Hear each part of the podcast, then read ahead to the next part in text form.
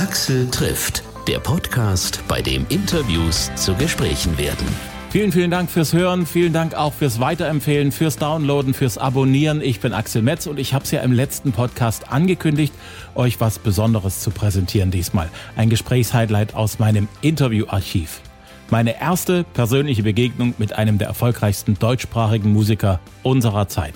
Mark Foster, als er noch gar nicht berühmt war, noch auf dem Weg vom hoffnungsvollen Newcomer zum Star zwei Jahre vor seinem großen Durchbruch. War damals ein äußerst interessantes Gespräch im Jahr 2012 und Mark hat damals sogar sehr gerne live was ins Mikrofon gesungen.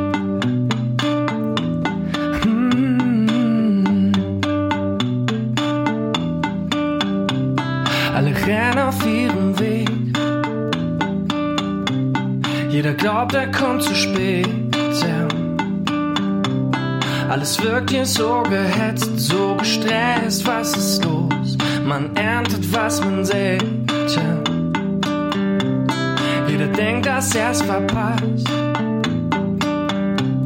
Doch keiner weiß was. Alle springen für ihr Produkt, haben Druck jeden Tag, erfüllen den Bedarf. Ja. Doch du und ich, wir haben alle Zeit der Welt. Du und ich, tu nur das, was uns gefällt. Glaub an mich und was uns zusammenhält. Du und ich, wir haben alle Zeit der Welt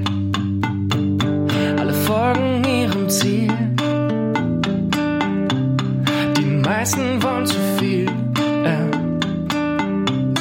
Alle bauen an ihrem Plan, wollen ihn fahren um jeden Preis und spielen das falsche Spiel.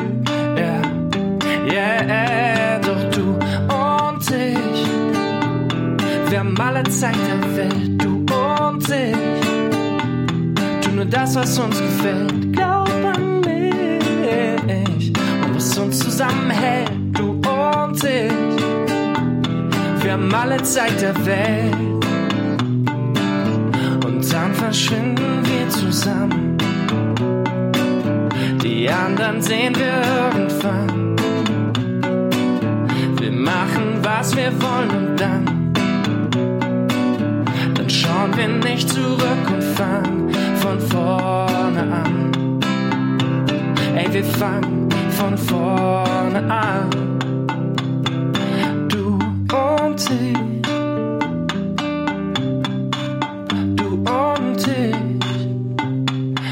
Alle Zeit der Welt. Du und ich.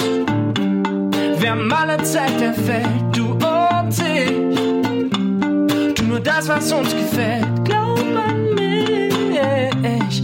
Und was uns zusammenhält. Du und ich. Wir haben alle Zeit der Welt.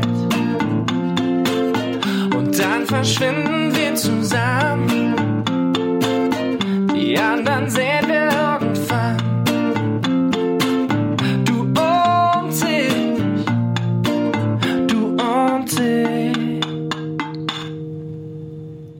Erstmal schön, dass du im Studio bist. Ja, vielen Dank. Ich freue mich sehr. Der Weg von Berlin war hoffentlich nicht allzu weit. Ja, ein, ein Stückchen waren wir schon unterwegs. Ja, ich komme ja auch nicht direkt aus Berlin, sondern bin gerade auf äh, ja ganz viel unterwegs. Ne? Aber ähm, ich freue mich immer wieder hier in Dresden zu sein. Das äh, mag ich gerne.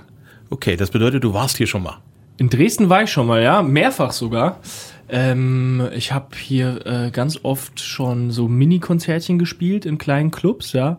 War aber auch schon, habe auch schon größere Sachen gespielt mit Kurt Krömer. Damals gemeinsam, ich glaube im Schlachthof Hm. äh, waren wir schon häufiger und so. Und dann ja, haben wir gerne mal auch einen freien Tag hier in, in Dresden verbracht. Ja. Und wie gefällt's dir hier in der Stadt? Super. Ja, also ich finde, ich mag ja immer Städte, ähm, ja, wo man sich so die Kopfhörer irgendwie aufsetzen kann, eine, eine CD anmachen kann und dann einfach drauf losspazieren kann. Ja, das, ich suche mir dann irgendwie nicht direkt irgendwie was aus, wo ich dann hin möchte, sondern mag das so ziellos, um hin zu flanieren. So. Und ich finde, Dresden, das kann man schon prima machen. Da ähm, an der Frauenkirche vorbei, da unten ans Ufer und dann endlos weiter. Also ich, ich mag das gerne. Auch da, wie heißt euer Kreuzberg, ist ja äh, Neustadt, ne? So das Ausgehviertel. Ja, Richtig. da habe ich auch schon mal, äh, da bin ich auch schon mal versumpft. Ja. Ähm, Da bist du ja sozusagen hier in Sachsen kein Fremder. Nee. Leipzig sagt dir bestimmt auch eine ganze Menge. Ja, äh, genau das gleiche Spiel. Auch ab und zu mal da gespielt und, und mit, mit Krömer da gewesen. Und äh, mag ich auch gerne. Auch super Altstadt. Und ja, ist, äh, ist schön. Ich bin ge- generell gerne im Osten. Also ähm, ich mag auch Halle zum Beispiel, ähm, äh, mag ich total gerne. Ich bin mit Halle öfters, äh, in Halle war ich äh, zum Weihnachtsmarkt, ja. Das heißt, den verbi ich verbinde die Stadt total mit Weihnachten, ja, und der ist ja da ganz, ganz schön. Dann solltest du in der Weihnachtszeit öfters mal nach Sachsen kommen. Ja. Ehrlich, weil hier ist Weihnachten noch eine, eine Kategorie anders. Ja, ja, das Gefühl habe ich nämlich auch. Also, das, ja. Ihr habt auch die, glaube ich, diese geilen Brote erfunden, die es so auf dem Weihnachtsmarkt gibt. Weißt du, diese Brote gefüllt mit Käse und Schinken, ne? Die, das ist, glaube ich, eure, eure Idee. Die gibt's hier aus Dresden. Ich habe schon gedacht, du wolltest gerade so ein bisschen den Stollen beschreiben, aber Den, ja kennst du sowieso, ja. Also damit kennst du dich dann schon aus. Du kommst ja, Profi. immerhin aus, aus der Pfalz. Das ist ja nicht so weit weg. Na, nee, so super weit weg von hier, oder? Naja. Wie viele Stunden sind das denn? Von, ich weiß nur, von, von Berlin aus sind es äh, 700 Kilometer. Ich weiß gar nicht, wie viel es äh, von Dresden aus sind. Wahrscheinlich 500 oder so, ne? Also Noch so in der Dreh. Ja.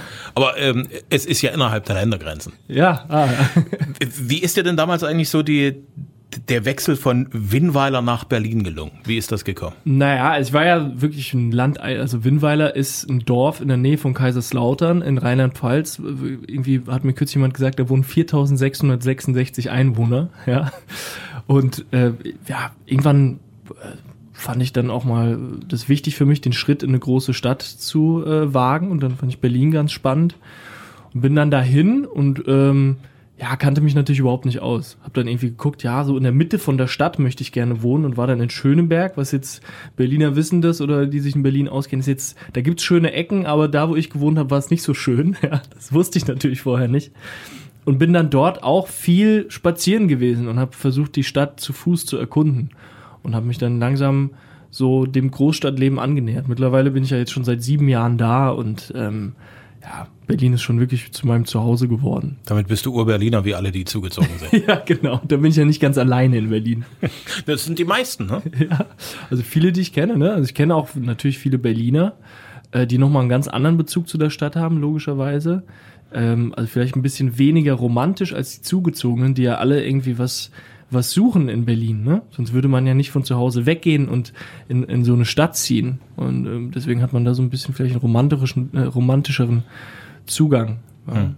So geht's mir auch. Also ich bin immer wieder froh, wenn ich, ja, ich bin ja im Augenblick viel unterwegs und wenn ich dann ähm, wieder reinfahre in die Stadt, dann boah, überkommt mich immer so ein, so ein warmes Gefühl. Ja.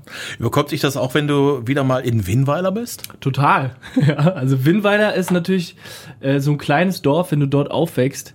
Äh, das, ich kenne jede Ecke. Ne? Ich war äh, also sogar die Bäume, das ist, und das ist kein Scherz, ich kenne die Bäume im, im Wald, ne? Da bin ich, da bin ich zu Hause. Ja, also es ist ein bisschen auch so eine Zeitmaschine für mich. Was für mich komisch ist, ähm, wenn ich jetzt zurückkomme, dass ich halt ja viele Leute nicht mehr kenne, weil die in meinem Alter alle weggezogen sind oder irgendwie was anderes machen oder so. Mhm. Und das ist eben nicht ganz so. Deswegen so dieses ganz große Zuhausegefühl habe ich dort nicht mehr, wie ich es jetzt vielleicht in Berlin habe. Wobei mein großes Ziel ist es ja, mich ins goldene Buch von Winnweiler einzutragen. Ich habe gehört, dass der Bürgermeister von Winnweiler ein junger Typ ist, ja, und wenn der das jetzt hier hört, das ist ein Aufruf, äh, ich möchte mich gerne ins goldene Buch eintragen, wenn es das gibt. Ja, immerhin, dann ist Winnweiler eine Stadt, die immerhin ein goldenes Buch Ja, besitzt. genau. Also ich würde es auch, ich würde es auch mitbringen, ja, wenn die mir das offiziell bestätigen, ja. Dann fahren wir da zusammen hin und machen eine Show darüber, wie ich mich da eintrage. Ach, das wäre bestimmt lustig. Der große Umzug aus, aus der pfälzischen Provinz in, in, in, die, in die Bundeshauptstadt ist ja nur, nur ein Teil deiner Reise, die du gehabt hast. Ja. Die andere Reise ist ja im Prinzip, äh, wie sagt man das, die Reise auf dem Weg zu dir. Warum wolltest du eigentlich Jura studieren? Ähm, äh, das gab es irgendwie drei Gründe. Erst, der erste Grund war, ähm, meine Mutter fand's cool, dass ihr Sohn vielleicht Anwalt wird oder so. Der zweite Grund war, sie haben mich angenommen. Ja. Und der dritte war, äh, äh, wenn man Jura studiert, da ist kein Mathe, kommt kein Mathe drin vor. Und ich war in der Schule schlecht in Mathe. Und äh, ähm, ja, fand das dann gut. Und äh, leider ähm, ja, fängt Jura erst richtig an Spaß zu machen, wenn man sich so die Basics in den ersten Semestern aneignet und dafür war ich einfach zu faul und hatte irgendwie den, den falschen Grund, das zu studieren. Ne? Ich wollte immer Musik machen und ähm, ja, und nebenher studieren und da ist Jura das falsche Studium dafür. Mhm. Jura ist eher die Sorte Studium, wo man richtig Vollgas gibt und vielleicht ist nebenbei noch ein bisschen Platz für ein, für ein halbes Hobby. Ja. Ja, ne? Ich, also so, so habe ich bei denen, die ganz erfolgreich damit äh, gefahren sind, so habe ich das bei denen erlebt. Und das ist auch ein Studium, das richtig halt anfängt Spaß zu machen, ne? Also wo man auch Lust hat, sich voll und ganz damit zu beschäftigen, wenn man sozusagen sich dem komplett öffnet. Glücklicherweise hast du das geschmissen, bevor es angefangen hat, Spaß zu machen. Da tut es Ja. dir nicht mehr so leid. Nee. Bereut hast du es noch nicht, oder? Überhaupt nicht. Ne? Ich habe ja danach ähm, mich sozusagen in, in Berlin als Musiker verdingt, habe dann ähm, ein, ein kleines Studio aufgemacht und, und mal hier und da fürs Fernsehen äh, Sachen produziert und, und natürlich immer an meinen eigenen Sachen geschraubt. Ja. Was hast du fürs Fernsehen gemacht? Gibt es da irgendwo einen Werbejingle, den man vielleicht im Fernsehen schon mal gesehen hat? Ja, nee, leider nicht die ganz erfolgreichen großen Werbejingles, die Ding, Ding, Ding, Dings dieser Welt, ähm, habe ich leider nicht gemacht, sondern eher so kleine, ähm, ja, wie sagt man so, so Unterlegemusiken für, für Beiträge, auch viel für ein RBB damals, das ist ja das äh, lokale Fernsehen in Berlin und Brandenburg. Ja, und darüber habe ich auch, ähm, bin ich in Kontakt mit Kurt Krömer getreten. Ja, Mhm. Und dann wurde ich da mal gefragt, ob ich da mal mich auf die Bühne äh, stellen möchte mit ihm. Und äh, das hat so gut geklappt, dass er mich dann für sein nächstes Soloprogramm, ähm, dass er dann sozusagen eine richtige Figur äh, für mich geschrieben hat dort. Ja. Dann war ich, meine Figur war, ich war der polnische äh, Alleinunterhalter, den er eingekauft hat und hatte dann wirklich so ein Glitzerjackett an und so eine, äh, so eine Alleinunterhalterorgel und habe ihn begleitet. Und äh, meine Rolle konnte kein Deutsch, ja. Das heißt, er hat mich immer angesprochen, die haben nichts verstanden. Ja, das, das war auch schwierig, weil ich nicht lachen durfte. Ja, aber da war die Zeit auf meiner Seite, denn äh, äh, am Anfang hatte ich total Probleme, irgendwie äh, mich im Zaum zu halten. Aber äh, jeder Witz, auch wenn er noch so toll ist, wenn du ihn 5000 Mal gehört hast, irgendwann musst du nicht mehr lachen. Ist klar. Ähm, da so äh, nebenbei als Alleinunterhalter da sozusagen die, die Nebenrolle zu spielen, ist das eine. Ja, Du drängst ja nur mit Macht ans Mikrofon nach vorn. yeah. Inwiefern hat dir diese, diese, diese Geschichte da als Pianist und Sidekick diese Rolle was genützt für, für jetzt, für später?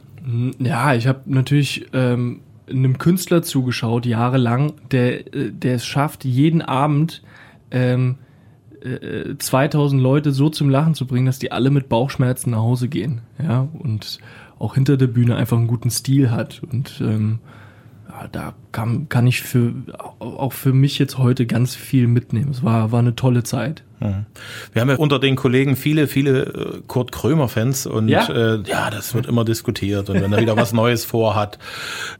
Ist der wirklich so? Äh, leider auch, ja. auch, auch wenn das Licht aus ist? Ja, klar. Ja, das ist ja das, das Fatale, dass man auch hinter der Bühne immer lachen muss. Und ähm, ja, er ist einfach ein, großartiger, äh, kluger Künstler. Ne? Und ähm, ja, ich finde es schön, dass er so viele Fans hat und ähm, bin froh, da mal dabei gewesen zu sein. Ja? Bin jetzt aber auch froh, ja, äh, mit meiner eigenen Musik äh, Mhm. durch die Lande ziehen zu können. Hat er sich schon mal eins von deinen Konzerten reingezogen? Nee, Selber bisher noch nicht. Ich weiß nicht, äh, ähm, wenn er das mitkriegt und das jetzt rauskommt, hoffentlich meldet er sich mal bei mir und sagt, äh, ob er es gut findet oder schlecht. Wenn er es schlecht findet, wird er sich nicht melden. Mal? Also kannst du noch ein bisschen warten. Du hast ja noch ein bisschen Genau. Zeit. Ich, warte noch, ja. Du hast ja wirklich schon schon ganz schöne, wie, wie sagt man das, eine Menge, also du hast komische Wanderungen schon hinter dir. Das eine ist halt der Umzug wirklich aus dem kleinen Kuhnest in die große Hauptstadt. Das andere ist halt äh, beinahe strahlender Jurist geworden und Ja. jetzt aber dann plötzlich so in, in einem Tonstudio so ein bisschen vor sich hingewerkelt, auf der Bühne so nebenbei mitgesessen. Ich habe gelesen, dass du auch den Jakobsweg gelaufen bist. Ja. Das ist, der, ist das der gleiche, den auch der Harpe Kerkeling gelaufen ist? Ja, ähm, ich bin den Camino Frances gelaufen. Das ist der, der in Saint-Jean-Pied-de-Port in Frankreich startet und dann geht man am ersten Tag über die Pyrenäen und ist dann in Spanien und läuft mitten durch Spanien. Ja, Den bin ich auch gelaufen. Also ja, ich hatte irgendwann so einen Punkt in meinem Leben, äh, wo alles so vor sich hin lief, ne? Und dann habe ich mich auch von einer Freundin getrennt und so und dachte so, ich will irgendwas krasses machen, um, um irgendwie nochmal so einen Twist reinzukriegen. Habe Musik immer nur so als Hobby gemacht dachte, ja, ich möchte, möchte, irgendwie muss ich was machen. Und ein Freund von mir ist, ist, ein, ist ein Jahr vor mir den Jakobsweg gegangen und hat mich dann darauf gebracht. Da habe ich mich damit beschäftigt, so die ganzen Bücher gelesen und äh, mir das ganze Equipment gekauft und so, ne, den Rucksack und die Funktionshose und alles und bin dann eben nach Saint-Jean-Pied nach Frankreich gefahren und äh, wollte im Prinzip sofort wieder umkehren. Ja, also nach der ersten Nacht mit 100 Pilgern in der Turnhalle und von, ich, ich weiß jetzt, dass von 100 Leuten irgendwie 70 schnarchen oder so, äh, wollte ich eigentlich wieder zurück, ja. Äh, konnte ich aber nicht, weil ich hatte in Berlin allen erzählt, ich bin jetzt zwei Monate weg und finde mich selbst. Also musste sozusagen aus sozialem Druck dann laufen. Und ja, nach zwei, drei Tagen wurde dann aus dem Touristen irgendwie ein Pilger. Und dann habe ich dieses Gehen als meine Aufgabe akzeptiert. Und es wurde dann wirklich die beste Zeit meines Lebens. Das ist schon ziemlich verrückt. Also, dass, dass man manchmal laufen muss, um irgendwas in seinem Leben ändern zu können. Ja. Verrückt, oder? Ja, also ich glaube, es ist ein bisschen auch die, ähm, die lange Zeit, die man weg ist. Und man ist aber nicht einfach so weg und ähm, äh, weiß ich nicht, ähm, viele Leute machen ja dann irgendwie so eine Südamerika-Reise und das wird aber eher so zum Party-Marathon oder so. Ich wollte tatsächlich eher so ein, ähm, so ein Ziel haben irgendwie. So, und da ist dieses, dieses Laufen ist natürlich eine körperliche Herausforderung. Man muss sich ein bisschen auch vorbereiten und hier das mit dem Wasser und mit dem Equipment und so muss man gucken. Ja, und äh, bei mir ist es so, bei mir kommen so Sachen aus dem Bauch hoch, von denen ich gar nicht wusste, dass sie da noch drin sind, wenn ich ganz viel laufe. Ja. Mhm. Und so war das da auch. Und dann habe ich mich dort eben so entschlossen, wenn ich zurückkomme, möchte ich ein Album schreiben, das konsistent ist und das aufnehmen und das auch rausbringen. Okay. Von den ganzen Sachen, die du mithattest auf dem, auf dem Weg. Ja. Was hast du nicht mitgehabt und hast die ganze Zeit sehr bereut, dass du es nicht mithattest? Ähm, oh, schwer zu sagen. Also du brauchst ja nicht viele Sachen dort. Ich hatte ja irgendwie zwei T-Shirts dabei, eben eine Hose, die ich zu einer kurzen Hose umfunktionieren kann und so. Ich habe äh, die falschen Schuhe gehabt. Ich habe so große Wanderstiefel mir gekauft und die nie benutzt und bin eigentlich die ganze Zeit auf Sandalen gelaufen. Ja, ich hätte irgendwie, habe dann bei anderen gesehen, die hatten viel geilere Schuhe. Ja. Tatsächlich denkt man dort eher in solchen Kategorien. Ne? Man denkt an seine Blasen an den Füßen. Ja, und ähm, an, an Schuhe und an, an solcherlei Krams. Ich bin sehr froh, dass ich, ich bin, habe bewusst keine Bücher mitgenommen und keine, keine Musik oder so die, äh, zum Hören, weil ich wirklich mit mir und meinen Gedanken alleine sein wollte und ähm, das war auch die richtige Entscheidung. Hm. Du hast also wirklich dort die ganze Zeit Zeit im Prinzip gehabt, dich mit dir selbst zu beschäftigen. Genau, und man trifft natürlich auch andere Pilger. Und daher gibt's irgendwie so einen so einen Verhaltenskodex. Man sagt immer Buen Camino. Ja, und irgendwie checkt man dann, ob das Gegenüber Lust hat, mit einem zu quatschen und ob man selber Lust hat. Ja, und dann findet man sich manchmal zusammen und ich bin auch irgendwie zwei, drei Tage immer mal wieder mit jemandem zusammengelaufen. Und es ist lustig, wenn man mit jemandem mal acht oder zehn Stunden lang zusammenläuft und sich unterhält, äh, zwei, drei Tage, dann kennt man den fast besser als manche Leute, die man zwei Jahre schon zu Hause kennt. Das ist ja. wirklich, wirklich krass, ne, wenn man sich so mit, ganz tief miteinander mal auseinandersetzt. Ja, logisch. Du sitzt da irgendwie einem Kumpel gegenüber, mit dem redest du mal eine halbe Stunde und ja. dann siehst du den eine Woche nicht.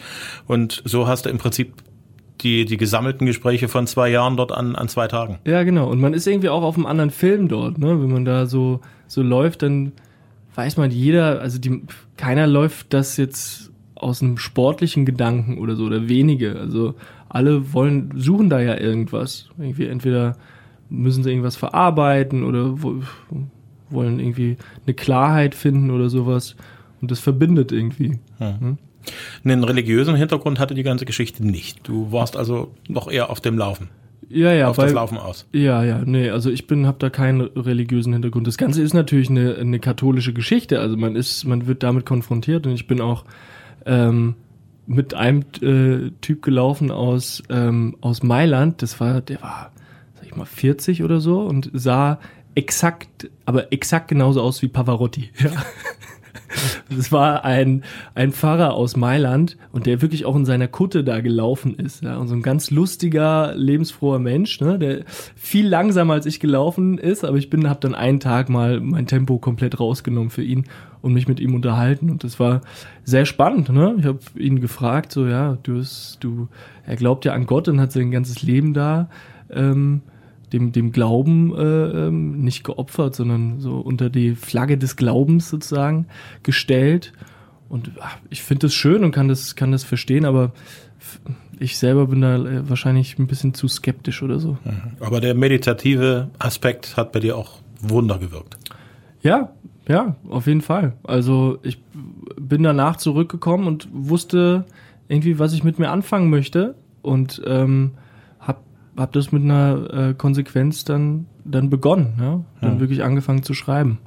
Inwiefern hat dieses lange Wandern auf ein Ziel hin sich so ausgewirkt? Also wäre dein Album anders geworden, als es geworden ist, wenn Ja. du nicht gewandert wärst? Ja, auf jeden Fall. Also die Themen, also äh, sind jetzt nicht alle äh, Songs, die handeln vom Jakobsweg, eigentlich keiner, außer auf dem Weg handelt sozusagen von dem, von der Erkenntnis, die ich dort irgendwie gefunden habe. Ja? Also als ich dann nach zwei Monaten zum ersten Mal im Bus saß, äh, von Santiago auf dem Weg zum Flughafen und zum ersten Mal nach zwei Monaten 60 km/h gefahren bin, war ich schockiert, wie schnell die Bäume und die Häuser und die Menschen an einem vorbei rasen, ne? weil ich so dran gewöhnt war, alles mir genau anzuschauen.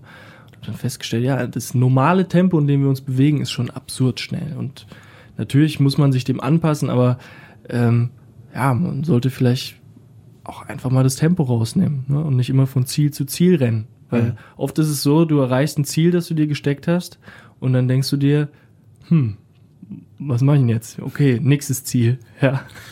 Das ist klar. Ähm, eigentlich ist es ja eher die Reise als das Ziel. Ja, es klingt ein bisschen Auswahl. esoterisch, ein bisschen Easy Rider-mäßig, der Weg ist das Ziel, aber äh, oft ist es so, ja. Ich meine, ich habe danach auch wirklich nach meiner Sprache gesucht, ne? Ich ähm, schreibe bei mir steht der Text ja sehr im Vordergrund. Ich habe versucht, Texte zu schreiben, die jetzt, ja, die nicht aus dem Kopf kommen, sondern au aus dem Bauch und wirklich ähm, klar und offen sind und sich nicht hinter irgendeinem Stil oder einer Attitüde verstecken oder so. Und ähm, da habe ich, musste ich auch nach dem Jakobsweg noch eine Weile suchen. Ne? Das Album heißt ja Karton, weil der erste Song, den ich ähm, für das Album geschrieben habe, auch so heißt.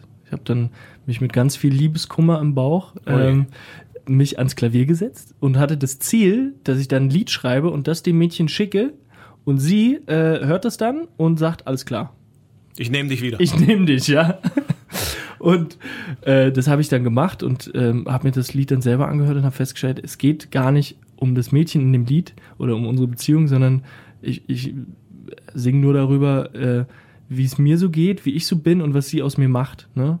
Aber in einer, in einer Sprache, die ich vorher noch nicht genutzt hatte, eben dieses klare, offene und dieses, ja, ich habe mir meine Wunden aufgerissen und die Hosen runtergelassen, ja, und habe gemerkt, ja, das ist das ist die Art von, von Text, die ich, äh, die ich machen möchte. Nun ist ja die Hosen runterlassen und äh, mit einem nackten Hintern im Studio sicherlich die eine Sache. du ziehst ja im Prinzip die Hose auf der Bühne nochmal runter vor viel, viel mehr Leuten. War Ja. das für dich ein Problem? Da Ähm, wirklich dann zu sagen, jetzt das ist wirklich, das ist mein Innerstes, das ich jetzt nach außen kehre. darüber habe ich auch schon nachgedacht. Ähm, es gibt für mich allerdings keine Alternative dazu. Ne? Also ich möchte gerne Musik machen, die ähm, mich selber auch irgendwie äh, immer wieder berührt, ja, und dann muss ich da Emotionen auch reinschütten, damit die auch, auch rauskommen. Und das, da gibt's gibt's keine Alternative. Das ist der Preis, den ich zahle. Also kürzlich hat mir äh, ein Mädchen auf Facebook geschrieben, ähm, dass ihr äh, Freund oder Ex-Freund hat ähm, ihr den YouTube-Link zu meinem Video von Frohsein geschickt. Das ist ein Lied, das ähm, von dem Gespräch nach dem Gespräch handelt, also vom Quatschen nach dem Schluss machen. Und sie hat äh, gesagt, ja, er hat mir das geschickt und ähm, gesagt, es ist Schluss. Und das Lied sagt alles. Und Marc, kannst du mir vielleicht noch ein paar Informationen geben, ja? Ja, ich habe ihr dann, hab dann lange überlegt, ob ich zurückschreiben soll. Dann habe ich ihr ein paar Zeilen zurückgeschrieben, aber fand es schon krass, dass jemand sozusagen eine Beziehung damit beendet und sich so sehr darin wiederfindet. Ja. Wenn man sagt, ich hätte es besser selber nicht sagen können. Krass, oder? Das ist verrückt, in der Tat.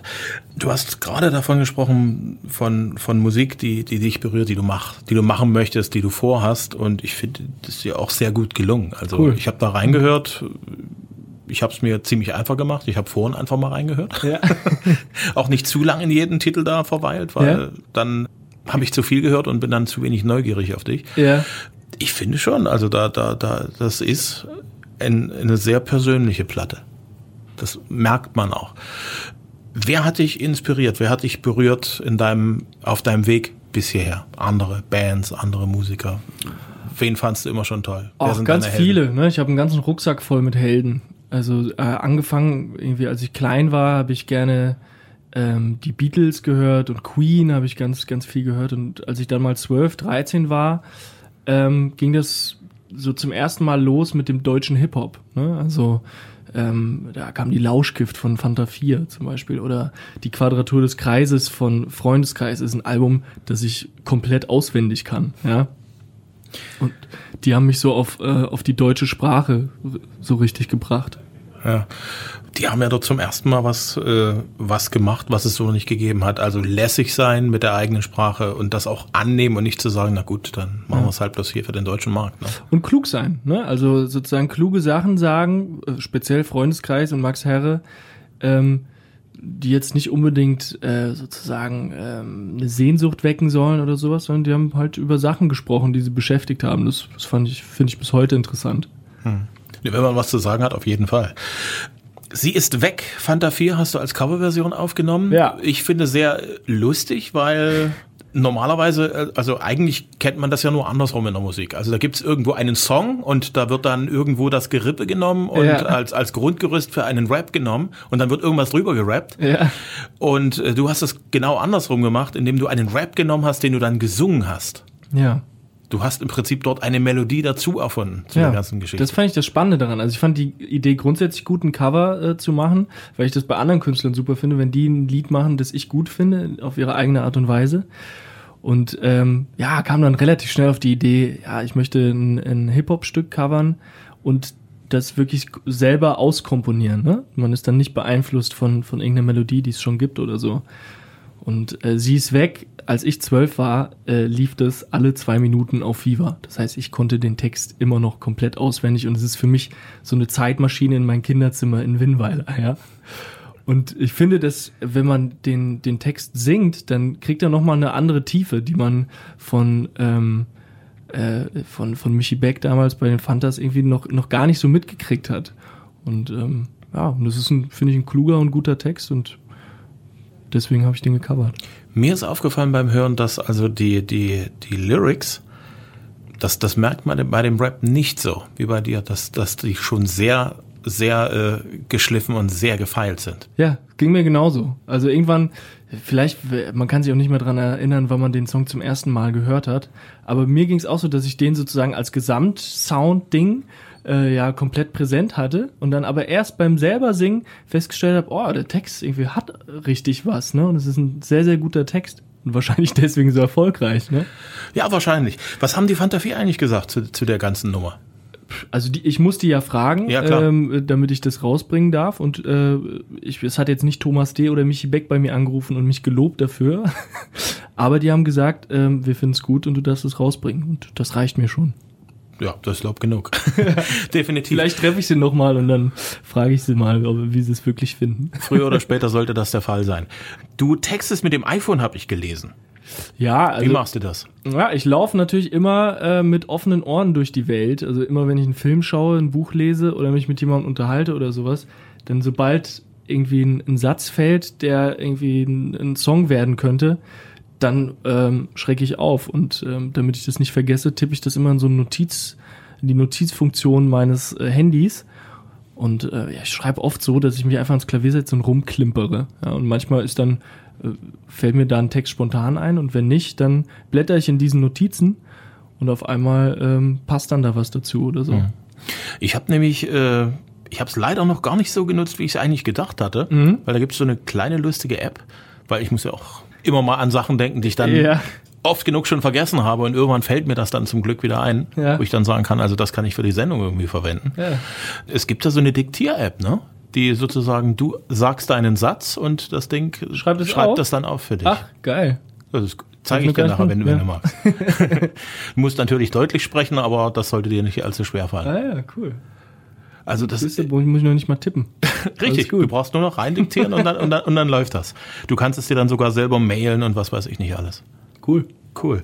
Ähm, das, also ich finde das schon, schon verrückt, wie die Technik, die, die eigentlich mit Musik vordergründig gar nicht mehr so viel zu tun hat, wie zum Beispiel ein Handy oder das Internet Ja. und so, wie das äh, immer mehr in, in, in die Musik Einzug hält.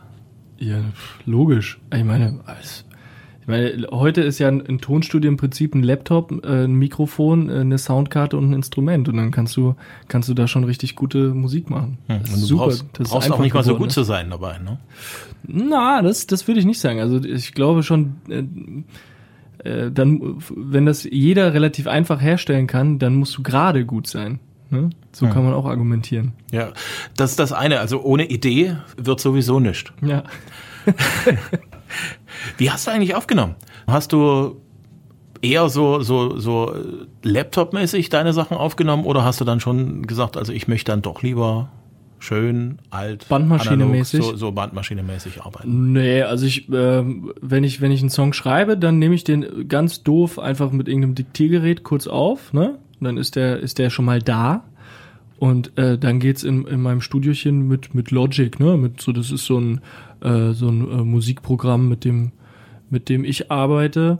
Und später im großen Studio dann, dann auf Pro Tools. Also ich finde, ähm, natürlich argumentieren viele Musiker, dass so Bandmaschine und die ganz alte Technik, dass es nochmal eine andere Wärme hat und, und so. Und das, das verstehe ich alles und das, äh, der Meinung bin ich vielleicht auch. Aber es ist, bei meiner Musik ist, ist das nicht entscheidend. Ne? Entscheidend ist, ähm, ja, ich habe immer darauf geachtet, dass, dass jetzt nicht irgendwie ein Stil im Vordergrund steht, sondern ähm, die Grundemotion von so einem Lied. Ne? Was, worum geht's eigentlich und was, wie soll sich das anfühlen? Und das, das, das haben, haben wir uns vorher mit der Band überlegt und das dann eingespielt und da ist es nicht wichtig, ob du es in einen Computer einspielst oder auf eine Bandmaschine. Du hast in einer Schulband die gediegene Rock-Pop-Kombo hieß Ja. gespielt, habe ich gelesen. Wer ist denn auf den tollen Namen gekommen? Ja, natürlich ich, der Sänger. nee, aber schon zusammen. Also wir haben äh, uns damals überlegt, ne, also mit 15 im Proberaum hat sich keiner natürlich dafür interessiert, aber wir haben uns schon überlegt, wie wir äh, bei Interviews uns verhalten. Und da haben wir schon damit gerechnet, irgend, irgendjemand wird die Frage stellen, äh, welche Musikart macht ihr? Dann wollten wir so geil sein, dass wir sozusagen mit unserem Bandnamen antworten können. Sensationelle Idee. Auf alle Fälle. Ja, es ist ja, ist ja so, gerade als Teenager ist man eigentlich mehr am Pläne machen, als am wirklich was tun. Auf jeden Fall. Ach, wobei wir haben das schon ernsthaft betrieben und äh, vier, fünf Mal die Woche geprobt, ne? Hat nicht so viel gespielt, ne? Aber weil, äh, weil es nicht so einfach war in der Pfalz. Das wurde dann später mehr, aber wir haben wirklich viel Zeit damit verbracht und ähm, heute, wenn ich jetzt mit, mit meiner Band jetzt probe, dann ist das das Gleiche. Das Gleiche, nur vielleicht ein bisschen ausgecheckter und professioneller und ein schönerer Raum oder so. Aber es, so viel ändert sich gar nicht. Also an alle 14-, 15-Jährigen, macht weiter so, ne? Es, ist, es wird auch später genau so sein. Okay. Hat dir dein Jurastudium irgendwann in deiner Musikerkarriere was genützt? Hm, vielleicht nicht jetzt das Fach, aber ähm, dieses das, das Studieren an sich, ne, sich mit irgendwas auseinandersetzen und ähm, ja, Dingen auf den Grund zu gehen. Ne, das ist jetzt äh, in meiner Musikerkarriere hat mir das geholfen, aber auch einfach im Leben irgendwie jetzt äh, Sachen zu, ja, sich äh, einfach mal durchzudenken und äh, vor Augen zu führen. Ne, das ist, glaube ich, wichtig und zu, zu reflektieren. Hm. Nicht zuletzt auch beim Vertrag lesen mit der Plattenfirma. ja, genau. Axel trifft Mark Forster, ein Gespräch aus meinem Interviewarchiv aus dem Jahr 2012. Nächstes Mal habe ich noch mal was in diese Richtung für euch. Im Frühjahr 2018 haben mich Revolverheld besucht. Wir haben uns super unterhalten damals über ihre Unplugged-Projekte, darüber, wie die Band ihr Feuer frisch erhält und ja, damals war auch Fußball-WM. Auch äh, über unsere Nationalmannschaft haben sie gesprochen mit mir und im Nachhinein ist es wirklich interessant zu hören, wie viel Fußball-Sachverstand in der Band versammelt ist. Die nächste Folge, wie immer dienstags, kostenlos zum Hören per Download auf Apple Podcast, auf Google Podcast, gestreamt über Deezer oder Spotify, auf AudioNow und hitradio RTL.de. Bis dahin,